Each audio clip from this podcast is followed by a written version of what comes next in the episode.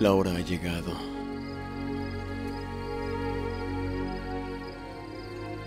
Glorifica a tu Hijo para que también tu Hijo te glorifique a ti.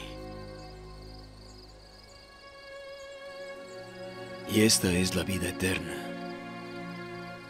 que te conozcan a ti, el único Dios verdadero, y a Jesucristo, a quien has enviado.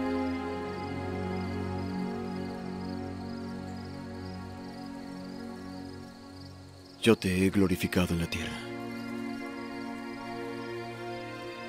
He acabado la obra que me diste que hiciese. Ahora pues, Padre, glorifícame tú en tu presencia, con la gloria que tuve contigo antes que el mundo fuese. Oh justo Padre, el mundo no te ha conocido, pero yo sí. Y estos saben que tú me enviaste.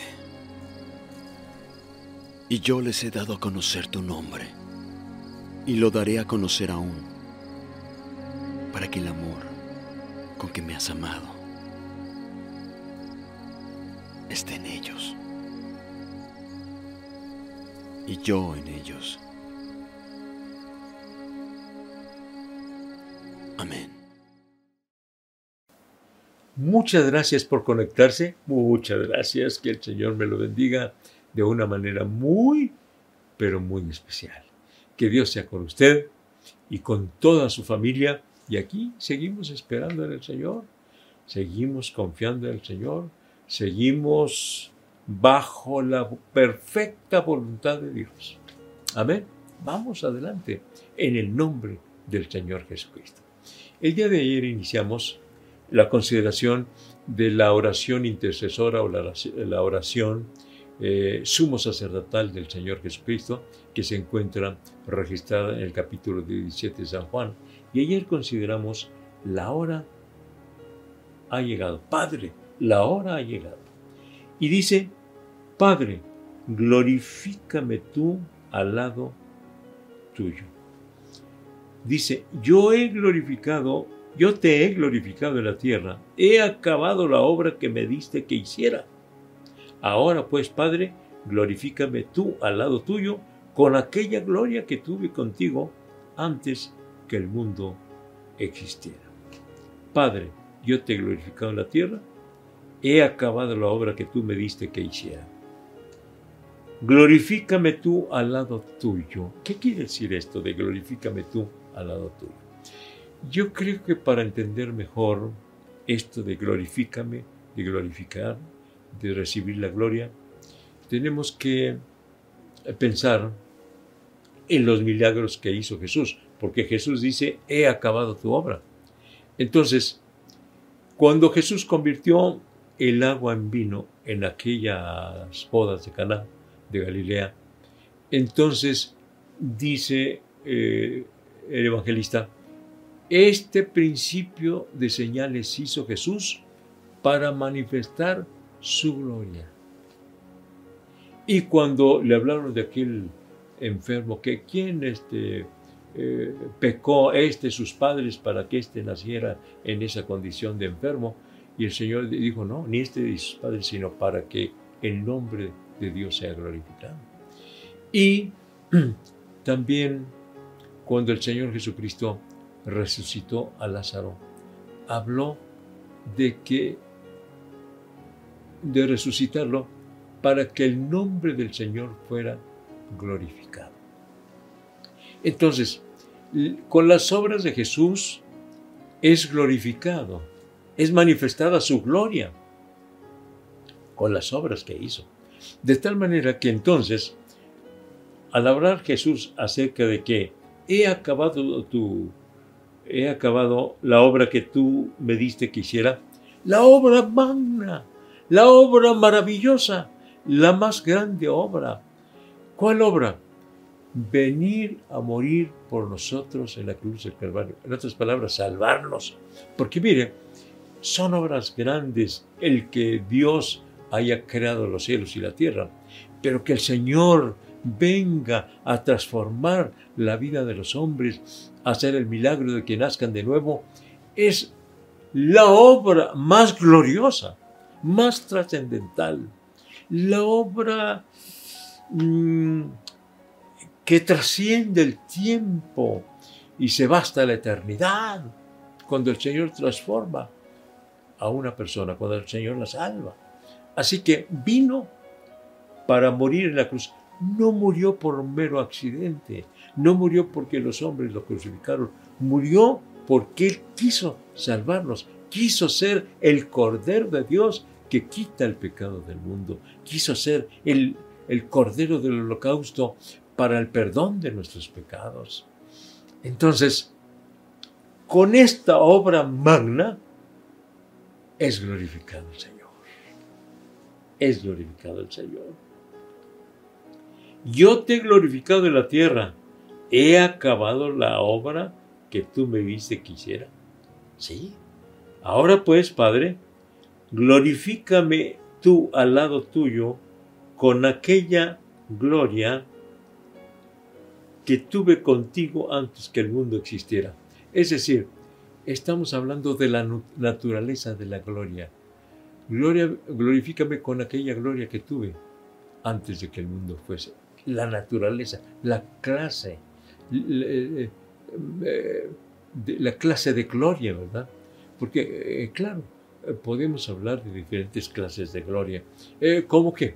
Como esto. Haciendo los milagros que hizo, lo que acabo de mencionar, la conversión del agua en vino, eh, la multiplicación de los panes, que el Señor hubiera resucitado a Lázaro. Entonces, es la gloria de Dios manifestada en sus obras, en sus milagros. La gloria de Dios manifestada también cuando fue eh, transformado, cuando hubo aquella, aquel acontecimiento inexplicable eh, cuando eh, el Señor Jesucristo se transfiguró en aquel monte y se puso todo blanco y resplandeciente. Entonces la gloria de Dios se manifestó.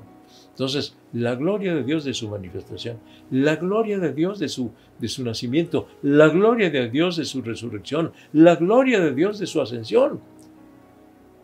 Entonces, podemos hablar de diferentes, eh, eh, pues vamos a decir clases, ¿no? De glorias. Vamos a, ver los diferentes aspectos, el abanico de la gloria de Dios. Entonces, ahora Jesús le dice al Padre, eh, yo te he glorificado en la tierra, he acabado la obra que tú me diste que hiciese, ahora pues glorifícame tú al lado tuyo con aquella gloria que tuve contigo antes que el mundo existiera. Gloria a Dios. Alabamos y bendecimos el nombre glorioso de nuestro Dios. Y bueno, el hecho de que haya estado Jesús aquí en la tierra en cuerpo, pues también es la manifestación de la eh, gloria de Dios, de que aquel verbo se hizo carne y habitó entre nosotros y vimos su gloria, gloria como del unigénito del Padre, gloria a Dios. Así dice Juan en el capítulo primero de, su Evangelio, Evangelio de Juan habitó entre nosotros y vimos su gloria. Moisés también pidió, muéstrame tu gloria. La presencia del Señor en la vida de Moisés fue la manifestación de la gloria de Dios en este siervo de Dios. Y nosotros ahora mismo, antes de estar en el más allá, ya podemos mm, sentir disfrutar, tener la gloria de Dios. Cuando adoramos al Señor y sentimos su presencia, la gloria de Dios está entre nosotros. en nosotros, dentro de nosotros. Padre, glorifica a tu Hijo, porque tu Hijo también te glorifica a ti. Le dijo Jesús al Padre, he acabado tu obra. Y hermanos, seguramente, eh, con toda seguridad, hubo muchas, muchos obstáculos para que el Señor no eh, terminara la obra, no hiciera la obra. Claro, Satanás no quería que hiciera su obra, lo tentó allá en el monte de, la tentación para que no acabara su obra. Precisamente en la cruz también, él pudo traer eh, muchos ángeles para no ser crucificado o siendo crucificado para bajar de la cruz, pero no era ese el plan. El plan era precisamente morir en la cruz. O sea, ese era el holocausto, ese era el altar del holocausto para que muriera allí el Cordero de Dios por nosotros. Demos gloria a Dios, demos gloria a Dios con todo nuestro corazón. Vamos a unirnos en oración y demos la honra y la gloria al Señor. Dios, te damos la honra y la gloria porque enviaste a tu Hijo Jesucristo. Señor Jesucristo, te damos la honra y la gloria porque quisiste venir a este mundo y buscarnos y salvarnos y morir en la cruz y pagar el precio de nuestra salvación. Te damos honra, gloria, alabanza y adoración, Señor. Queremos servirte con todo nuestro corazón y vivir siempre agradecidos por tu obra magna realizada en la cruz del Calvario. Gracias, Señor. Recibe la gloria, la honra y la adoración ahora y siempre. Amén. Amén, amén, amén. Gloria a Dios. Estamos considerando la oración intercesora de Jesús o la oración sumo sacerdotal de Jesús que está registrada en el capítulo 17 de San Juan. El día de mañana vamos a considerar esta otra parte que dice, Padre Santo, a los que me has dado, guárdalos en tu nombre. El día de mañana, 7 de la noche, Facebook, Iglesia La Trinidad. Hasta mañana. Dios les bendiga. Dios les guarde.